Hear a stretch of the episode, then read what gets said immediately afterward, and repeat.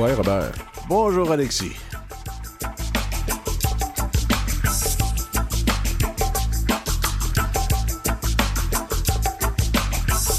En lip également, euh, Robert, euh, ça veut dire bonne fête en Abenaki. Ah, c'est comme ça que ça se dit. Ouais. Ben, je vais l'accepter en français. Merci beaucoup. Hey, Aujourd'hui, en deuxième partie d'entrevue euh, d'émission, on va recevoir Sonia Robertine qui va venir nous parler de l'exposition Regard des femmes sur le territoire. Ouais, j'ai vu des photos de, qui étaient des images exposées. C'est intéressant. Et intriguant aussi. Intriguant. Mais en premier, on va parler bleuet. à mon avis, là, on va se prendre pour des Ricardo. Là. On va donner des recettes de bleuets. On va voir Ah. ça. On a deux invités euh, pour nous parler de bleuet Je sais qu'ils voudront pas donner de recettes de bleuets, mais c'est tentant. On va commencer avec Cléo Pelletier, qui est étudiante, euh, qui donc a fait un doctorat, qui a débuté un doctorat en géographie urbaine portant sur le patrimoine culturel inou de Pessamiepochu, de la rivière euh, Petsamit. Ça, ça c'est le titre, euh, Cléo. C'est le titre scientifique euh, très, très intellectuel, mais un titre plus ordinaire, c'est tu veux parler du bleuet, toi, là? là? Oui, oui. euh, non, c'est ça. Ça, c'est le titre de mon doctorat que je commence, mais euh, j'ai fait ma maîtrise en études autochtones sur le bleuet. Fait que j'enchaîne un peu les projets, là, mais oui, j'ai fait une, un projet de maîtrise euh, à l'UCAT, à l'Université du Québec en Abitibi-Témiscamingue, euh, qui portait sur le bleuet à Wemantashi. C'est incroyable parce que d'habitude, le bleuet, on fait des tartes avec ça, puis vous, vous faites une maîtrise. Vraiment formidable. Ouais, ben oui, puis euh, il y a une recette traditionnelle euh, à Tikamek euh, qui a été documentée dans le cadre de ce projet-là, euh, Osekwan Minish, qui veut dire la pâte de bleuet. Et je pense qu'après moi aussi, vous aurez une invitée là qui va vous parler de ça, qui fait partie de l'entreprise à que Oui. c'était bien intéressant. Nina Néachiche qui va venir nous parler Exact. de tout ça. ouais. Oui. Donc, c'est- d'où est venue cette passion-là pour le bleuet ou des, des Autochtones en général? Est-ce que vous êtes autochtone vous-même? Non, moi je suis allochtone. Euh, j'ai étudié d'abord, euh, ben, je suis d'origine française. Euh, ça fait cinq ans que j'habite euh, au Québec. Euh, ben, j'ai, étudié d'abord en biologie et donc j'ai eu une petite passion particulière pour les plantes. Puis après ça, j'ai réalisé tous les enjeux et les réalités autochtones et des Premières Nations au Québec que je connaissais pas et peu à cause de mes origines françaises et du manque d'éducation qu'on a à ce sujet-là. Puis j'ai souhaité euh, m'éduquer et euh, travailler en collaboration. Fait que euh, c'est là que le projet avec Wemantashi est né, avec mes, mes professeurs à l'école d'études autochtones et, et avec les membres de la communauté, bien sûr. Pourquoi Fait vous êtes intéressé à ce point à la culture autochtone sous toutes ses formes? Vous qui êtes d'or- d'origine européenne et d'origine coloniale, je, je le dis avant qu'Alexis le dise. Ben oui, exactement. Ben c'est sûr qu'en biologie, j'ai remarqué là un certain manque. euh, Ben en, fait, moi, dans, dans le cadre de mon programme, il n'y avait vraiment pas de de c'est- les enjeux autochtones n'étaient vraiment pas soulignés, mais on parle de conservation du territoire, on parle de de d'utilisation des ressources et c'était une vision justement très coloniale, comme vous dites, de l'utilisation du territoire et des ressources.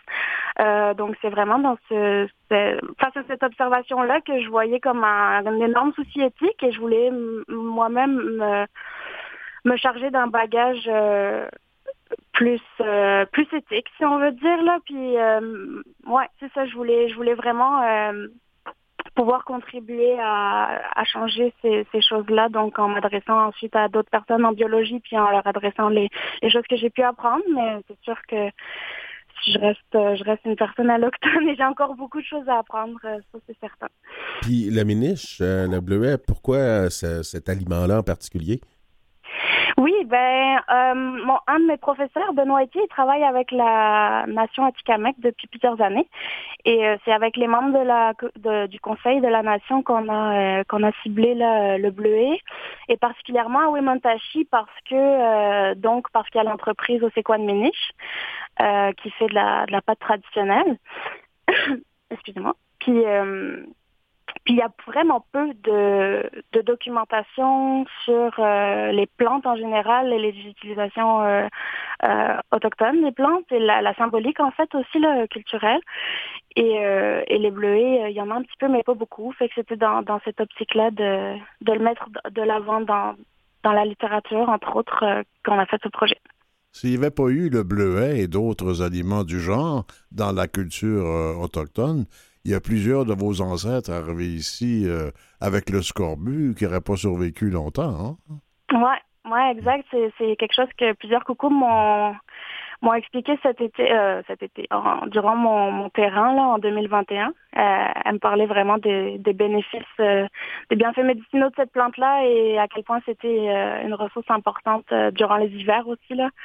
Ouais, pour combler les manques de vitamines entre autres. Exact. Oui, ça a été bénéfique aussi bah, pour tout le monde sur le territoire, c'est certain. dans le fond, vous, vous avez entrepris votre projet de recherche en arrivant devant le conseil à Atikamek et c'est suite à un besoin démontré par eux que vous avez décidé d'approfondir le sujet. Non, ça c'est sûr que c'est une limite que, que j'adresse là de mon projet que il a été pensé euh, avec les membres du conseil de la nation comme comme j'ai dit mais pas directement avec les membres euh, du conseil de la communauté, donc à Wemantashi. Mhm. euh, ça, ça a été fait comme en second plan là, durant, ben, dès que je suis allée sur le, le territoire euh, dans la communauté, j'ai rencontré le chef, oui, et j'ai vérifié, le, bien sûr, tout ça. C'était avec le CNA, donc le Conseil de la Nation du Québec, euh, pour, avec leur projet de produits forestiers non ligneux, j'imagine. Et en lien avec ça, avec la création aussi de d'atlas là sur les sur les savoirs euh, les savoirs Atikamek sur le Nitafkinan. Fait que, il y a beaucoup de choses qu'ils essaient de documenter là pour, euh, pour créer des, un atlas. Je suis curieux de savoir comment réagissent vos amis européens à vos travaux. Euh, ben, j'en ai pas beaucoup vu que je suis partie tôt de France, mais mais je pense que la plupart sont, sont vraiment ignorants en fait, donc sont, je dirais, curieux et intéressés, mais il n'y a vraiment pas beaucoup de connaissances malheureusement euh, dans mon entourage en tout cas et ben, je dirais peut-être plus mes parents ma mère est vraiment euh, est vraiment euh, intéressée puis, puis choquée aussi quand elle apprend quand je lui partage des, des choses là de l'actualité. Puis euh, c'est ça je pense qu'il y a vraiment un manque un gros manque d'éducation à ce, sur ces sujets là fait que ouais, j'essaie de, de, de combler dans mon entourage un peu. Mais ouais. Je vais vous parler d'une petite histoire personnelle. J'ai connu, alors j'ai connu plusieurs personnes d'origine européenne, comme vous, qui venaient ici, qui étaient fascinés par le monde autochtone, qui voulaient s'y intégrer, l'apprendre, de connaître et, même de faire connaître. Et souvent, ils ont été très, très... Ils sont mal pris parce que ce qu'ils ont voulu, c'est apporter aux Autochtones leur vérité européenne. Et vous, uh-huh. vous semblez avoir pris l'inverse, et heureusement d'ailleurs, de plutôt euh, vous instruire de ce qui se passait là sans leur apporter vos vérités. Ah oui, ben oui, exactement. Là, j'essayais vraiment euh, tout le temps aussi là d'être dans un rapport de réciprocité, puis de de me mettre en, dans une position réflexive, là, de, de toujours euh, vérifier là si mes comportements ou mes réactions étaient appropriés. Puis j'avais une la chance de pouvoir travailler avec une assistante de terrain Atikamek Neruiski, qui était euh, Shawerim Coucou Wezno. Euh, puis elle a été avec moi là tout le long sur euh, dans la communauté pendant deux mois. Fait que c'est sûr que ça a été euh, extrêmement précieux autant pour moi que pour les participants du projet là d'avoir Shawerim. Donc oui. Il doit y avoir certains protocoles qui doivent être mis en place quand on fait de la recherche comme ça auprès des autochtones? Oui, ben oui, exactement. Euh, ben là, j'ai surtout bah, bien sûr, j'ai, je me suis renseignée sur les, les, protocoles, par exemple, de la PNQL et tout ça. Mhm. Mais euh, à l'échelle plus locale, là, ça a été vraiment de voir euh, avec les conseillers, conseillères euh, du conseil, puis le chef aussi en lui présentant un projet, puis essayer de, surtout en fait, avant d'aller rencontrer des gens, là, de leur demander à eux qui, qui pensaient, qui, à, qui est-ce qu'ils pensaient pour le projet. Et et donc c'est ça, c'est vraiment par l'intermédiaire du conseil là qu'on on a on a travaillé. Est-ce que vous avez été bien accueilli généralement? Oui, vraiment. Ça a été. Euh, ben, j'y suis retournée l'été passé pour un autre, euh, un autre petit travail, puis là, j'y retourne l'été prochain, donc euh, oui. Bientôt, vous allez parler à Tikamek? Je suis en train de faire un cours, puis je parle pas beaucoup, mais je connais quelques mots, puis j'espère pouvoir faire des phrases bientôt. Le cours en ligne sur Kiona, là? Oui, exact. Ouais. On, s'amuse un peu en parlant du bleuet parce que ça nous. Ça nous y a-t-il quelqu'un qui aime pas le bleuet? Hein? Bon, tout le monde aime le bleuet. Ben mais par contre, mais votre travail, c'est moins sur le bleuet, en fait, que sur la transmission des savoirs et des pratiques ethnobotaniques autochtones. C'est ça votre travail? Ouais, ça c'était le titre exact. Puis ben dans le fond c'était sur le bleuet précisément comme un exemple en fait, euh, comme une étude de cas si on veut à Wemontashi. Euh, mais ça traduit beaucoup de choses euh, sur les plantes en général, sur les, la spécificité des savoirs des plantes aussi qui sont souvent liées à, à des, des, des connaissances sacrées euh, ou médicinales qui peuvent pas être partagées. Donc ça a été aussi de, de documenter ces limites-là et de les mettre de l'avant pour pas que la recherche continue de s'inscrire dans quelque chose de colonial, à documenter des choses qui doivent pas être écrites.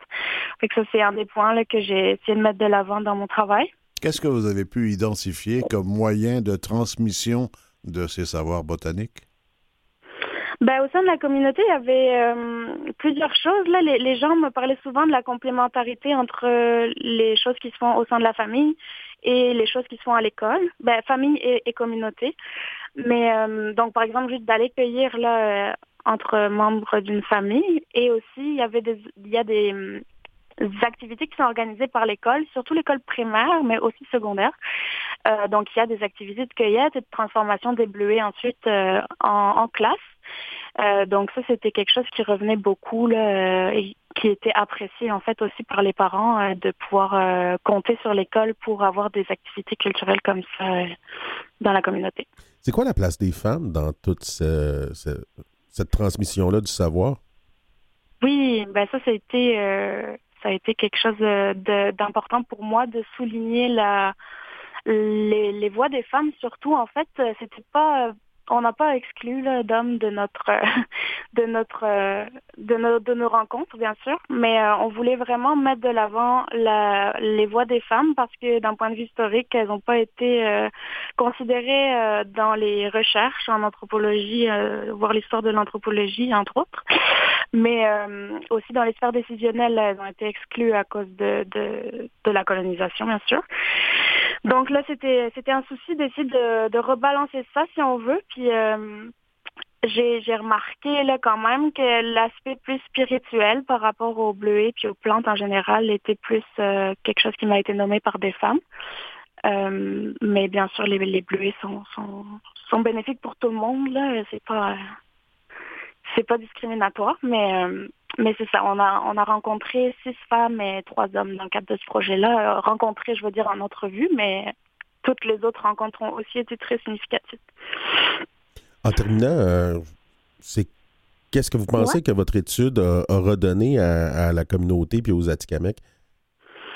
Oui, ben là, je travaille sur euh, des petits livrets euh, pour essayer de redonner quelque chose de plus matériel et concret, euh, surtout aux jeunes, en fait, parce que c'était un souci qu'on m'a beaucoup nommé, là, que que les jeunes connaissent peut-être moins les termes du territoire qu'avant, euh, qu'il y a un souci, une préoccupation qui, fasse moins certaines pratiques euh, euh, ancestrales, dont la pâte de blé ou des choses comme ça. Alors euh, là, je travaille sur le design de petits livrets pour qu'ils soient disponibles dans les écoles de la communauté, donc sur les bleuets, ce qui va en fait traduire les, résultats du projet, mais de façon accessible pour les enfants, donc pour l'école primaire et l'école secondaire. Que ça, c'est un exemple, mais euh, sinon, euh, sinon j'ai aussi fait une petite carte culturelle qui est disponible pour les enseignantes des écoles, avec euh, beaucoup des résultats aussi, mais en fait en mettant directement les, les extraits d'entrevue là pour que ce soit directement les mots, les mots des participantes qui, résonnent.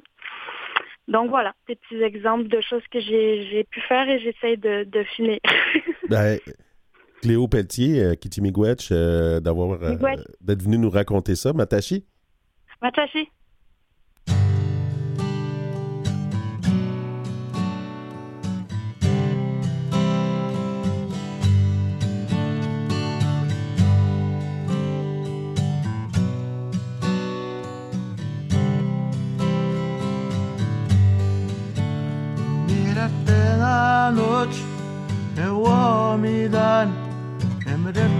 만든 나입니다 모든 예는 예밥에 오신 그집을 한번 내배 두시니엔 난 부딘 위위된 내대만 내배 우샹 다웨아기만 다웨자우노 제배 지게웬 다웨자웨스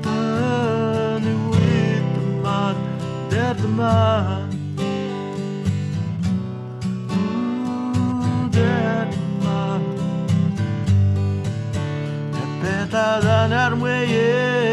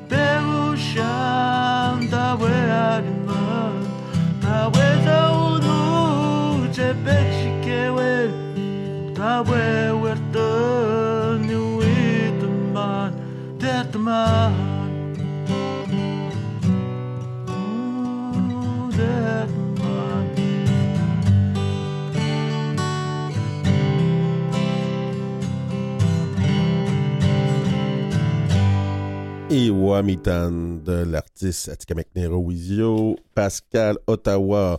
On reçoit une autre euh, Nerowisio, euh, donc euh, Nina Neachish, qui est la coordonnatrice locale d'Ossesquan Minish. Donc, euh, On reste dans le on- bleu. on reste dans le bleuet, Ossesquan. Ossesquan, euh, quoi, euh, Madame Neachish? Oui, oui, oui. Nina Neachish Njimkazum. Euh, Je ben, parle avec... Oui, avec Alexis et Robert. euh, donc, euh, Kitty Miigwech c'est d'être là avec nous à l'émission. Hey, une petite question comme ça en, en- en commençant. Qu'est-ce que ça veut dire? On sait que Minish, ça veut dire bleuet. Ossesquan, ça veut dire quoi? Osequan veut Osequan. dire euh, cui- cuisson. Cuisson. de... Oui, Osequan peut euh, dire cuisson de la pâte de bleu. OK. Et cuire, euh, un- cuire le liquide. là. Mm. Puis, euh, vous, euh, votre Bouillir, entre- je voulais dire, excuse-moi. Hein? Bouillir le liquide. Bouillir le liquide. Bouillir le liquide, oui. Euh, donc, Oui. euh, c'est un peu comme ça qu'on fait la pâte de bleuet? Oui, en fait, euh, c'est vraiment en... euh, on utilise le bleuet sauvage. On ajoute à rien de- comme ingrédient, c'est vraiment seulement le bleuet sauvage qui, sont- qui se transforme en liquide au. Mhm. Puis euh, on le transforme jusqu'à temps qu'il atteigne une euh, consistance euh, quand même rigide. Mm, Aller chercher la pâte en tant que telle. Ouais. Donc, on, on- on fait évaporer l'eau, on fait évaporer l'eau, on fait évaporer l'eau jusqu'à temps qu'il reste la peau, euh, la chair du bleuet, un petit peu Oui. les, les, euh, les graines.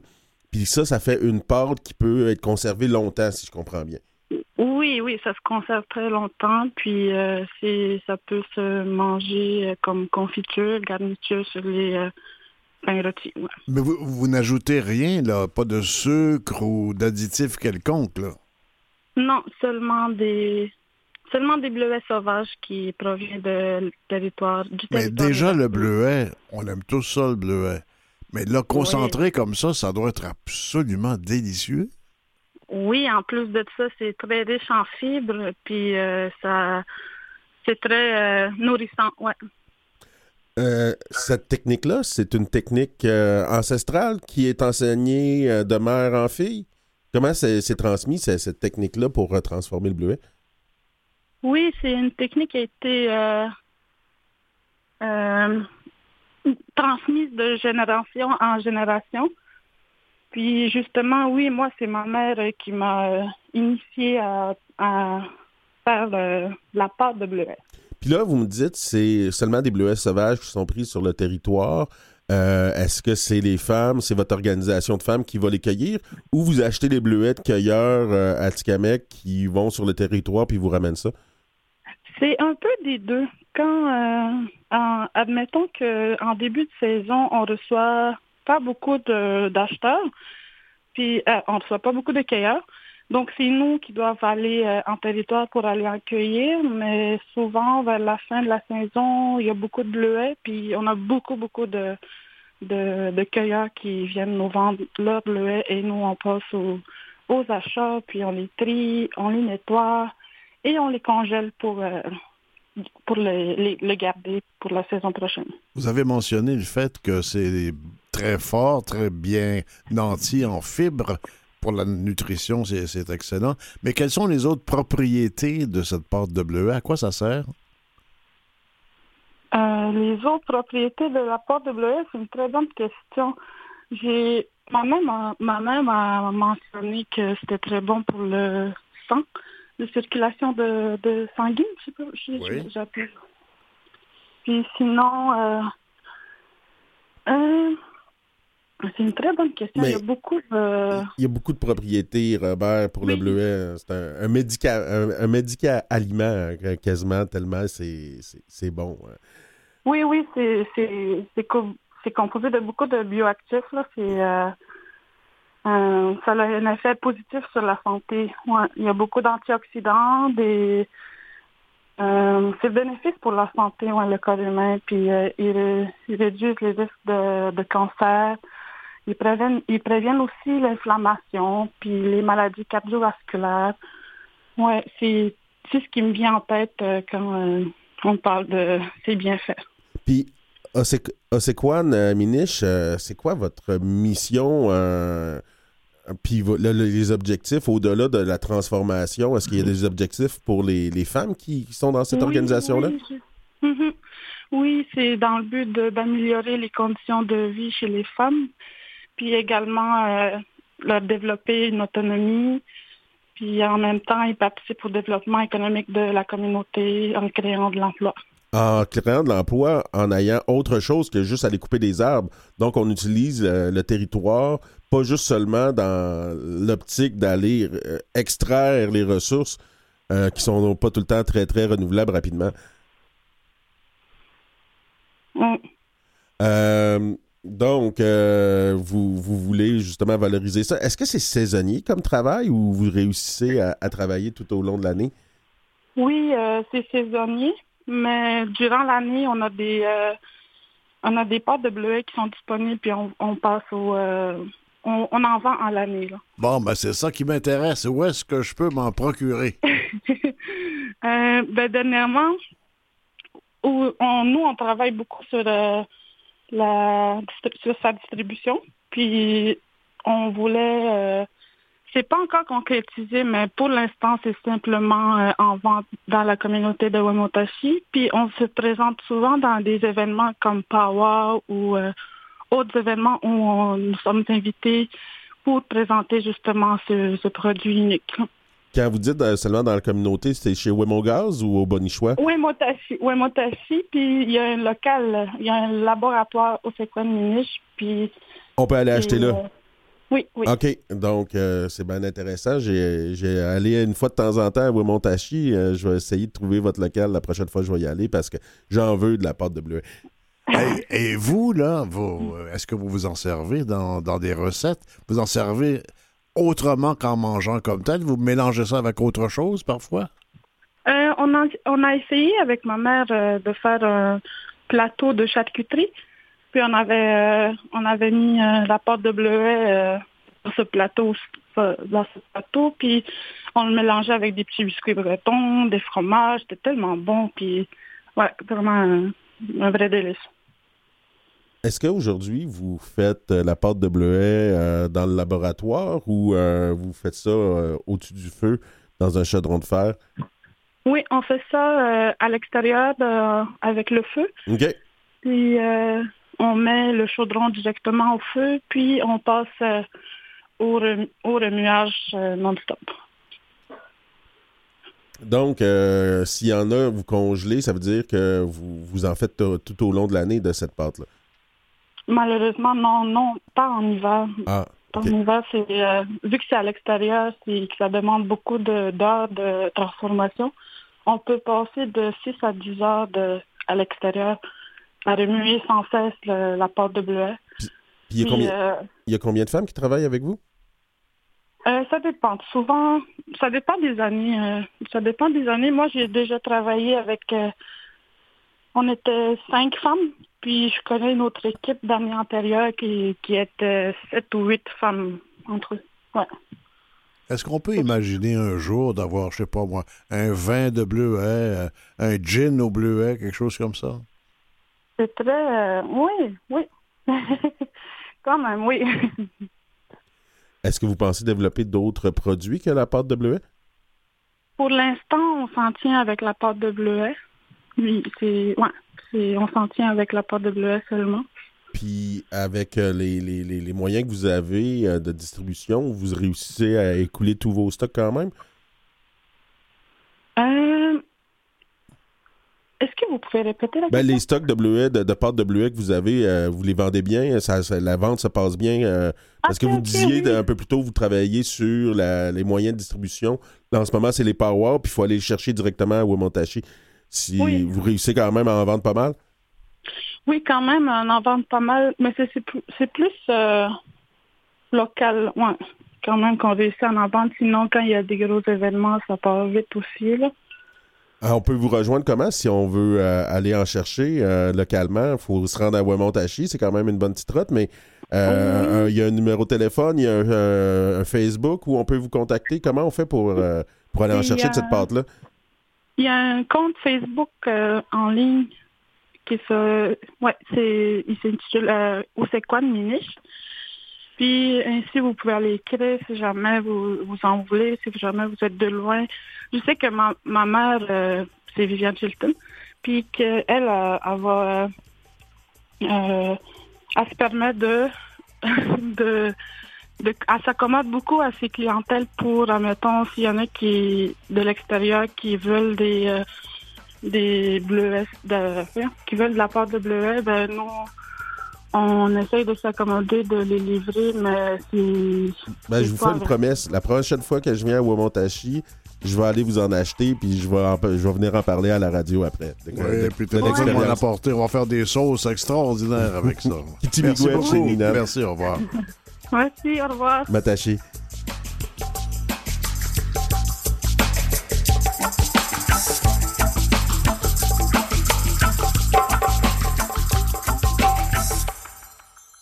Vous écoutez Coué Bonjour avec Robert Blondin et Alexis Wawanolwat. En bonne compagnie. En bonne compagnie, on passe des bleuets à maintenant à l'art, à l'art visuel. Euh, Donc, euh, on va s'entretenir avec Sonia Robertson, qui est commissaire de l'exposition Eshi Upatako Iskwe Chat euh, Cheta Sinou, donc regard des femmes sur le territoire. Oui, je- donc, comme si on ben, avait ça Sonia, de est-ce que tu peux m'aider euh, puis, me, puis me le répéter comme il faut? euh? Ich Wapatkau, Ich Quotes, Chitasnu. Il y a beaucoup Ah. de, de, de lettres qu'on qu'on nomme pas, malheureusement. Ah, bon, bon, bon, bon. Merci, Sonia. Ça complique un petit peu, mais c'est comme ça. Regard de femmes sur le territoire, ce sont des artistes de différentes disciplines qui, évidemment, regardent le territoire. Oui. De façon particulière, parce qu'ils sont différents. Ils sont, ils sont plusieurs, d'abord, à participer? Euh, ben, euh, on peut faire un lien avec les bleuets, là, parce que nous autres, vous savez qu'on est au royaume des bleuets. ça m'est venu en tête, il faut que je le dise. Euh, oui, ben c'est ça. euh, je, je peux vous expliquer le le projet est issu en fait d'une d'une résidence d'artistes, d'une résidence de commissaire que j'ai eue l'année dernière au Centre d'artistes Le Lobe de Chicoutimi. Euh, durant cette année-là, j'ai invité trois euh, artistes de ma communauté à venir euh, réfléchir sur leur relation au territoire. J'avais comme objectif de faire connaître les, femmes de ma communauté qui sont artistes à, à la communauté artistique de la région, à Chicoutimi. Euh, parce que c'est nous autres, euh, on est la seule communauté à là, euh, les Piekogami, on est les seuls, euh, la seule communauté autochtone au Saguenay-Lac-Saint-Jean. Fait que euh, je trouvais que c'était une bonne, une bonne opportunité de, de nous faire connaître. Voilà. Donc, une résidence de commissaire, c'est c'est une opportunité spéciale que le LOB offre. euh, ça permet de réfléchir à notre façon de, faire sur cette année-là, avec euh, en ayant euh, un terrain de jeu, comme on peut dire, avec des artistes qu'on invite. T'es es, toi-même une artiste qui a une envergure, une, reconnaissance au, au Québec. Comment c'est de, de mettre en valeur le travail de d'autres artistes comme ça de ta communauté plutôt que de, de- de placer ton, ton- ton propre art au devant de la scène? Ben, c'est quelque chose que je fais depuis longtemps. euh, avec le travers- Festival du Conte, notamment? entre autres, puis aussi la Fondation Diane Robertson, euh, tous les, les événements que j'ai organisés. euh, pour moi, l'art, c'est un- c'est une façon euh, ancienne de se, de se reprendre son pouvoir, de se guérir, de s'exprimer. Et euh, pour moi, c'est comme euh, quasiment une religion, là. Puis je trouve que pour aider les Premières Nations à reprendre notre pouvoir euh, suite à toutes les, problématiques qu'on a vécues à travers les pensionnats, puis euh, la loi sur les Indiens, le génocide, il faut, faut nommer les choses avec leur vrai nom. Ben, je pense que c'est une belle façon là, de, de reprendre son pouvoir puis de, de réapprendre à s'exprimer puis tout ça. C'est quelque chose qu'on faisait déjà traditionnellement à travers le- les chants, le tambour, euh, la, la symbolisation de, d'animaux sur, sur les vêtements, à travers la, la broderie, des choses comme ça. Donc, euh, il y a quelque chose, un élément politique, mais un élément spir- spirituel. Oui, un élément politique, effectivement. Ben, je pense qu'il n'y a rien. Pour nous autres, les Premières Nations, tout est lié. Hein. L'être humain est constitué de quatre aspects, puis euh, il y a- c'est- tout est lié. Fait que oui, politique, euh, spirituel, euh, puis tout le kit. C'est holistique, comme on dit souvent par chez nous. Ouais. Euh, Est-ce que tu peux nous parler un peu de ces trois artistes-là qui, qui, qui ont des œuvres dans cette exposition-là? Euh, oui, bien sûr. La, la première résidence a été avec Soleil Launière. Soleil, euh, euh, Soleil, vous la connaissez peut-être un peu, là? Oui, on l'a déjà Montréal, reçu à l'émission. Ben, c'est ça. Elle habite à Montréal, fait qu'elle est plus connue par chez vous. Euh, Soleil, c'est, elle fait de la performance, mettons, en elle ou sinon elle est en théâtre, puis elle chante, elle a une voix extraordinaire. Euh, fait que c'est ça, Soleil, euh, pour moi, c'est une c'est une, une très grande artiste euh, qui peut s'exprimer à travers n'importe quel médium. Euh, c'est, c'est, elle, est, elle est venue euh, faire la résidence. pour elle, ça lui permettait de d'avoir un moment d'arrêt pour réfléchir un petit peu à, ça, à sa relation au territoire, puis euh, ça lui a permis d'approfondir certaines choses, puis ça a donné une œuvre assez extraordinaire. Soleil, elle n'avait jamais fait euh, d'installation. Moi, j'avais pas euh, forcé la consigne de l'installation parce que j'avais laissé carte blanche aux artistes de faire euh, à peu près ce qu'ils voulaient. Là. Elle aurait pu euh, chanter, faire une performance, euh, n'importe quoi, mais elle a décidé de venir dans, dans cette zone-là. Peut-être parce que moi, je fais de l'installation depuis longtemps, puis peut-être qu'elle a profité de, de mes savoirs, ou je sais pas. Je vais tenter une interprétation. Ce que j'ai vu des photos des installations, ce que j'ai vu, j'ai l'impression qu'il y a un dénominateur commun qui consiste à reculer l'horizon de toutes sortes de façons. Je me trompe? Mhm. Reculer l'horizon. Ouais. Comme si on vous donnait plus de vastitude au territoire. Ouais. Ben c'est ça le territoire, c'est vaste. Le territoire, c'est pas juste euh, le- là où on marche. Le territoire, c'est c'est ce qui nous définit, c'est ce qui euh, c'est ce qui fait que, que notre culture est partagée. C'est le lieu de, de, de partage de la culture. C'est toutes ces choses-là. Le, le territoire, c'est très très vaste. Oui. Puis effectivement, on a trois regards complètement euh, différents de trois femmes euh, différentes euh, aussi, toutes talentueuses, mais Avec euh, Sophie Kirtness puis euh, Marie-André Gill aussi. oui, Sophie, euh, c'est- à la base elle était peintre, elle a commencé à faire, elle avait déjà fait des installations par contre, mais Sophie a fait une œuvre très sensible, euh, vraiment, euh, c'est comme une, moi je considère c'est comme une mise à nu en, en peignant au sol, en permettant aux gens de marcher sur son sur son œuvre, c'est comme si elle nous invitait à, à réfléchir quand on met nos pieds euh, au sol à c'est quoi qu'on qu'on peut avoir comme impact. Parce que l'œuvre se transforme quand les gens marchent dessus, comme le territoire se transforme aussi quand on l'occupe ou quand on l'exploite euh, ou quand on l'habite. Mm. Fait que ça, c'est j'ai j'ai trouvé que c'était une belle mise euh, en danger, une belle mise à nu. C'est c'est- c'est une grande générosité, comme la Terre d'ailleurs. Elle a voulu être aussi généreuse que la Terre en faisant cette œuvre-là.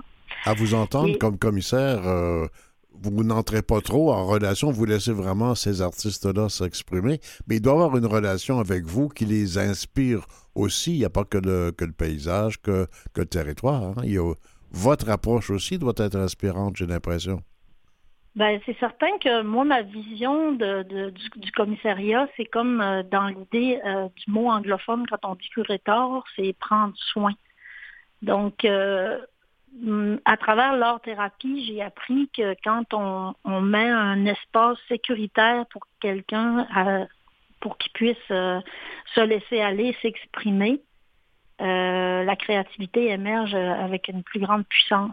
C'est un petit peu dans cette, vision-là que j'ai que j'ai approché les trois artistes. Puis je pense que ça a fonctionné parce que, comme je vous dis, ils ont, effectué des choses qu'ils font pas d'habitude, comme Marie-André aussi, euh, qui vient plutôt de la littérature, que vous connaissez probablement aussi parce qu'elle est assez populaire quand même. Euh, Marie-André, ben c'est ça, est allée aussi vers l'installation. euh, c'est sûr qu'elle met en scène euh, ses textes là, à travers la, la, la biographie de Céline Dion qui a découpé euh, des mots pour recréer des poèmes, puis euh, nous présenter une, une nouvelle Céline, une Céline différente qui aspire à tout le temps à aller en, en forêt. Couche-pou. Céline couche-pou. Céline va dans le bois. Ça, c'est l'œuvre de Marie-André. C'est imaginaire, c'est le moins qu'on puisse dire. hein. Oui. oui, ben c'est ça. Je pense que c'est ça, c'est quelque chose qui n'a jamais été euh, tué. Ça ressemble un petit euh, peu, quand on vous écoute, ça ressemble un peu, comme on faisait jadis, à des retraites fermées, mais axées sur la créativité. Oui, on peut dire ça. C'est des résidences d'artistes que chaque artiste a eu. Ils ont eu un mois quand même euh, dans, dans l'espace où il y avait euh, il y avait le temps de, créer. Moi, j'ai passé euh, deux semaines avec elle, la première puis la dernière, avec chacune. Puis c'est ça. C'était oui, c'est une grande liberté. C'est ça qui est intéressant. Est-ce que ça crée des liens, ça crée des liens personnels importants ou pas nécessairement? Ben oui, c'est sûr que ça crée des liens, c'est sûr, c'est sûr et certain. Il y a un lien de confiance qui s'installe. euh, mais tu sais, nous autres, on vient tous d'une petite communauté, ça fait longtemps qu'on se connaît, fait qu'on se connaissait déjà aussi, faut dire. Puis on était aussi accompagnés par, euh, par Caroline Nepton-Hott, qui est professeure euh, en histoire de l'art à l'Université du Québec à Montréal, justement. C'est elle qui nous, ben, elle, elle nous a accompagnés parce que à travers le processus aussi, on s'est rencontrés avant chaque résidence, puis après chaque résidence pour pousser notre réflexion aussi sur le territoire, puis sur euh, sur, sur ce qu'on avait vécu à travers la résidence. Puis euh, Caroline, elle nous a accompagnés là-dedans. Puis c'est elle qui a proposé le projet à la galerie de, de l'UQAM. Et là, à la galerie de l'UQAM, ce qui est présenté, c'est que c'est les trois. Ce qui est intéressant, c'est que les trois œuvres sont présentées en même temps parce qu'il y avait été présenté une en arrière de l'autre euh, durant l'année euh, dernière. Mais là, ils sont, ils sont tous les trois en, présentés en même temps. Et ils sont mis en, en dialogue entre elles, puis ça donne euh, un résultat vraiment. ben, en tout cas, de mon point de vue, je suis assez fière là, de, Caroline des qui est- artistes de chez nous. Caroline, qui est aussi une membre de votre communauté. Oui, c'est une membre de notre communauté, effectivement. Euh, Là, on, on a ça ici à Montréal. Est-ce que vous pensez que vous allez apporter cette, euh, cette euh, exposition-là à Mastoyache? Ben, les trois en même temps, euh, je penserais pas que ça soit possible parce qu'on n'a pas euh, de salle pour ça, malheureusement. OK. Moi. Mais peut-être ailleurs, euh, au Canada ou au Québec. Ou dans le PQ à Camille? Oui, peut-être ailleurs autour du lac Saint-Jean, c'est possible. Mais tu sais, ils ont été vus quand même à Chicoutimi l'année dernière, fait que une par une, mais Quand vous avez choisi ces trois artistes-là, c'est parce que vous les connaissiez très bien? Euh, je les ai choisis parce que c'était des, femmes que je considérais des, des grandes artistes femmes. C'est pour ça que je les ai choisis. Puis j'ai voulu aussi aller dans des disciplines différentes. Comme je disais tantôt, euh, Sophie est en art visuel, Marie-André euh, en plus en, au niveau de la littérature, puis Soleil plus au niveau du théâtre musique. Là. C'était ça. C'était ça la, raison. Donc, ça, cette exposition-là va être pas, on va être possible de la voir jusqu'en avril, donc euh, le 1er avril À prochain ouais. à l'UCAM. Sonia, est-ce que tu as d'autres projets en cours euh, qui, euh, qui pourraient être partagés avec notre auditoire? Euh, ben, j'ai un projet personnel de, de création euh, qui, euh, qui va finir par aboutir. OK? Euh, c'est des vidéos d'art. C'est quelque chose que j'ai pas tellement euh, exploré. Euh, ben oui, d'une façon différente, mais là, c'est un coffret de vidéos d'art. Fait que euh, j'ai ce projet-là là, qui est en qui est en cours. Mm. Je ne sais pas comment ça va être diffusé par contre encore, mais c'est ça. Comme projet personnel. Sinon, ben je suis devenue hors thérapeute, là, que je, je, ça prend aussi de mon temps. Comment on, on- on- fait ça, une séance d'art-thérapie? euh, les gens, euh, ça, ça- peut être quelque chose qui n'est pas très, très connu. Comment ça se passe? Euh, les gens viennent te voir, on, on- va développer, on va essayer de développer peut-être quel genre de, de- de médium ils veulent utiliser pour exprimer quelque chose, puis à partir de là, on va avoir des discussions. Comment ça se passe, l'art-thérapie? Ben, euh, ben, premièrement, un art thérapeute, je, je, je vais le mentionner, puis je tiens à le mentionner, c'est parce que, tu sais, quand on va à la pharmacie, puis on voit sur des livres à colorier de mandala, qu'est-ce que c'est écrit art thérapie, c'est un peu insultant pour nous autres, les art thérapies formées euh, à la maîtrise. Mhm. Être, être art thérapeute, c'est, pas, on s'improvise pas, tu sais, thérapeute, là. C'est une formation qu'on a, puis, Oui. Puis on essaye de, sensibiliser les, gens à ça parce que c'est, assez puissant, leur thérapie, dans le sens où ce que, puis pour les, Premières Nations, ça fonctionne bien aussi parce que plutôt, mettons, de juste parler comme, comme on peut faire en psychothérapie, euh, on va utiliser l'image. L'image va permettre d'aller rapidement euh, euh, comprendre ce qui se passe, mettons, au niveau de- des problématiques. Puis, un coup qu'on, qu'on a mis les, les problématiques sur, le, sur une image dans un, ou dans une production, ça donne une distance. Fait que ça permet de... C'est comme de si on disait à quelqu'un, si tu as trop de difficultés à m'en parler, dessine-le.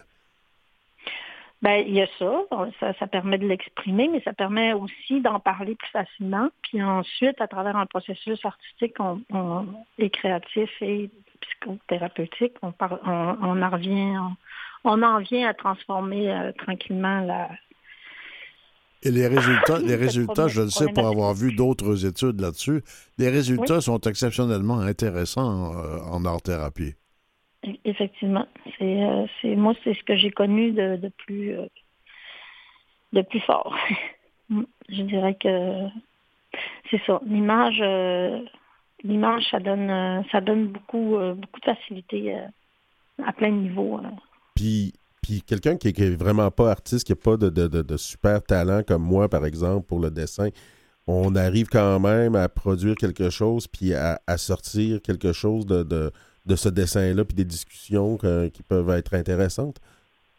Ben absolument, parce que l'objectif n'est pas de. Ben ça dépend. Là, je, là, je dis ça, mais tu sais, il y a comme deux, trois approches en thérapie. Il y a l'approche studio euh, qui, euh, qui, s'a- qui s'adresse euh, ben, un peu comme les impatients à Montréal. Là, tu sais. Je ne sais Ah pas oui. si vous les connaissez, les impatients. C'est, Oh, c'est- ça va être plus, on va juste produire une œuvre, puis on on- on n'aura pas de, de, de thérapie autour de ça. Puis le, le but peut être d'exposer par la suite.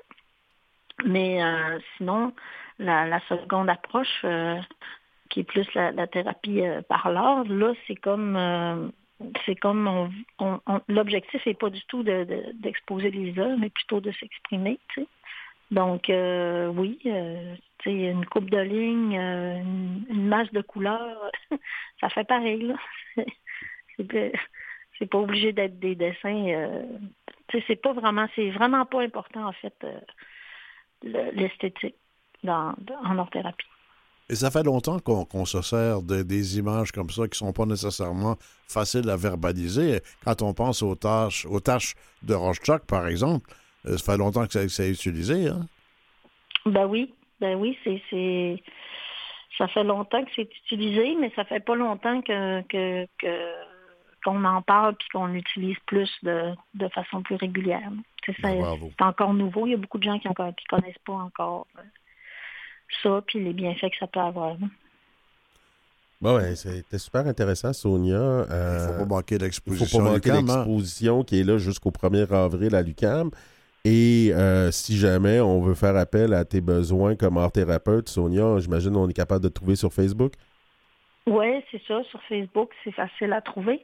Puis, euh, je- c'est jeudi, je pense, ouais, jeudi euh, soir aussi, j'ai, euh, je vais être là pour une visite commentée de l'exposition. Jeudi, là, je vous dis la date, je m'excuse, je ne l'avais pas en tête.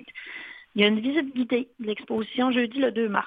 Jeudi le 2 mars. Ah. Donc, si on veut avoir une, vi- une, une visite guidée avec vous, avec toi, c'est c'est la, la- la semaine prochaine. Donc, en soirée à quoi, 19h? C'est à 17h30.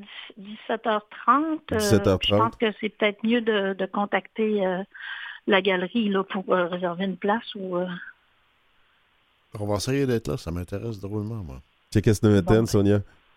D'accord. Merci, Sonia. Bye. OK. Bye.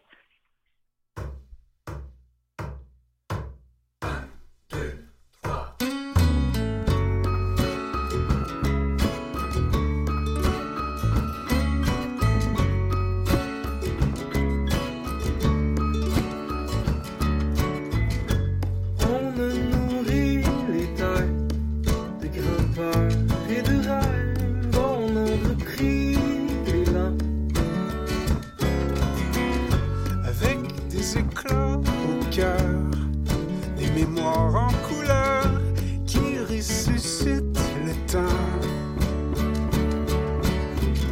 Negativs que stannar ner så Quand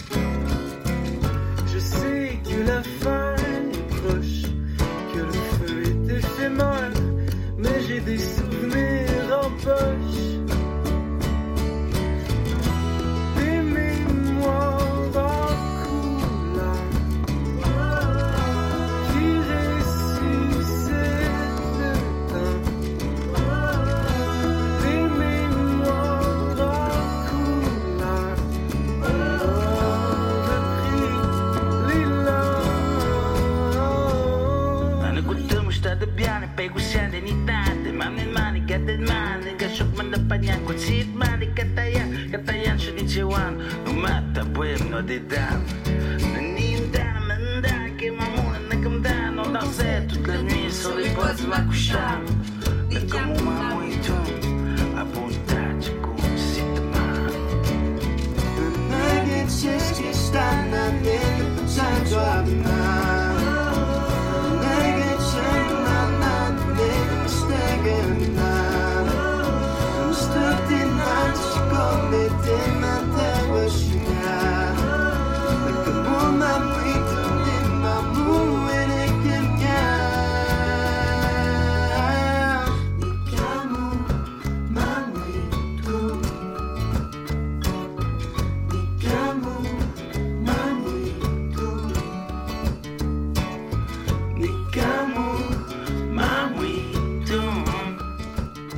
Nikamu Mamouitoun, du collectif Nikamu Mamouitoun, donc chanson rassembleuse qui euh, regroupe euh, plusieurs artistes. Plein de monde euh, oui, plein de monde. Je dirais pas la liste. C'est- tout un, un paquet de monde. C'est, euh, la chanson a été faite euh, en mai 2020, dans le temps du confinement. Chanson Zoom. Chanson Zoom. Écoute, parlons de la SOCAM, mais parlons surtout de radio, ça nous regarde directement. Alors que la SOCAM fête ses 40 ans, la bataille pour la survie de ce réseau important de radio autochtones s'inscrit dans une année cruciale en matière d'information. Chaque année, c'est comme un disque rayé pour la Société de communication Atikamek-Montagnais, SOCAM. Le manque de financement est récurrent.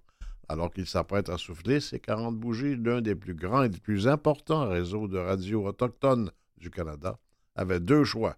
Donner un coup de barre pour survivre ou fermer. C'est un combat qui est constant pour des institutions culturelles. Il n'y en a pas tant que ça, des institutions culturelles qui sont propres aux Autochtones. La SOCAM diffuse en Atikamek, en Innu, euh, dans les communautés, a des journalistes aussi. Euh, des médias comme ça sont super importants. Puis euh, je pense que si on veut vraiment être euh, conséquent dans l'idée qu'on on veut une réconciliation, qu'on veut des meilleures relations, il faut faire en sorte que les institutions culturelles des, des- des- des Premières Nations puissent avoir une pérennité, puis soient pas tout le temps en train de se battre pour survivre d'année en année. Il faut dire que la radio communautaire a de la difficulté à peu près partout. Il y a tellement de radios communautaires qui ne survivent que par les bingos radiodiffusés. Oui. C'est pas particulièrement réjouissant, mais c'est la réalité. faut bien vivre. Un pas de plus pour concrétiser le projet éolien à Pouillat. Un consortium de trois entreprises a été choisi à titre d'entrepreneur général pour le projet éolien à Pouillat. Ensemble, elles forment Construction Énergie Renouvelable. J'espère qu'ils vont em- embaucher des Inuits, vu que Apuyat est entre autres un, un regroupement de, entre Boralex et euh, des, euh, donc euh, des communautés Inuits. Euh, Wahat Macmalotenam en particulier. euh, ça serait une bonne façon euh, de.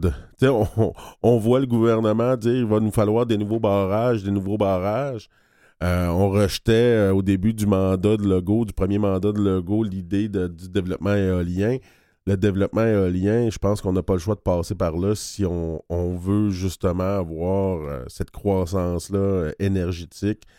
Euh, Puis euh, c'est de plus en plus rentable, l'éolien. Donc, euh, il est important que les communautés puissent avoir leur part du gâteau. Puis c'est ça que le, le projet Puyat fait. C'est presque un bien essentiel patrimonial, le vent chez soi. C'est dans le territoire, le vent? Oui, puis qu'est-ce qui est intéressant aussi, c'est que on le vent, il y en a souvent beaucoup à côté des grands barrages, à côté des grands réservoirs, dans la mesure où c'est des grandes étendues, où il y a peu d'obstacles. Et euh, les- le, le- le nombre de barrages qu'on a déjà construits peut, à quelque- en quelque sorte, euh, constituer des batteries. Quand on, on turbine euh, du vent, On double le- leur efficacité. ben, on, on peut passer l'électricité dans le réseau en Ah, économisant l'eau parce que justement, on n'a pas besoin de turbiner l'eau. Euh, Puis, à côté de ces gros barrages-là, on a déjà des infrastructures de, de transport d'électricité. Donc, ça, ça peut être très, très com- complémentaire, le, turbinage du vent puis le turbinage de l'eau.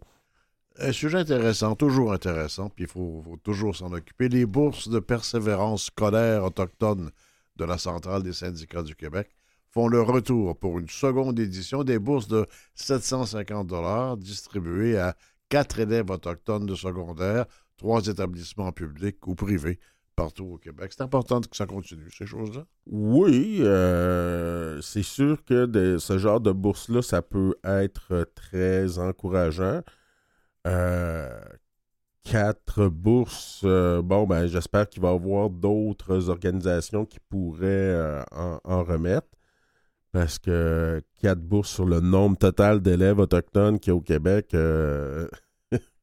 j'en ai déjà reçu des bourses, puis comme ça, quand j'étais euh, au cégep, puis après ça à l'université, puis ça peut. C'est important, mais c'est juste un commencement. hein? Oui, c'est un commencement, mais c'est ça. Quand, quand on, on est étudiant, souvent, euh, c'est très important, puis ça, ça donne vraiment un bon coup de main, puis un bon encouragement. La communauté de Mastoyache œuvre à la mise en place d'un service pour venir en aide aux personnes en situation d'itinérance. Un refuge temporaire a été créé sous forme de roulotte de chantier? Oui. Est-ce qu'on pourrait euh, s'inspirer de ça pour euh, avoir euh, des, des- des- refuges euh, où on, peut, on est capable de garder les gens au chaud ici, à Montréal aussi? Puis le faire avec des roulottes, on peut se déplacer là où on en a besoin en plus. Ça serait super. Ben, ça se termine comme ça cette semaine, Alexis. Robert Blondin. On est tous les deux là, puis on va revenir la semaine prochaine, comme par hasard, avec Mathieu Tessier, Claire Guérin, Sylvestre Déterre. Semaine prochaine? À la semaine prochaine.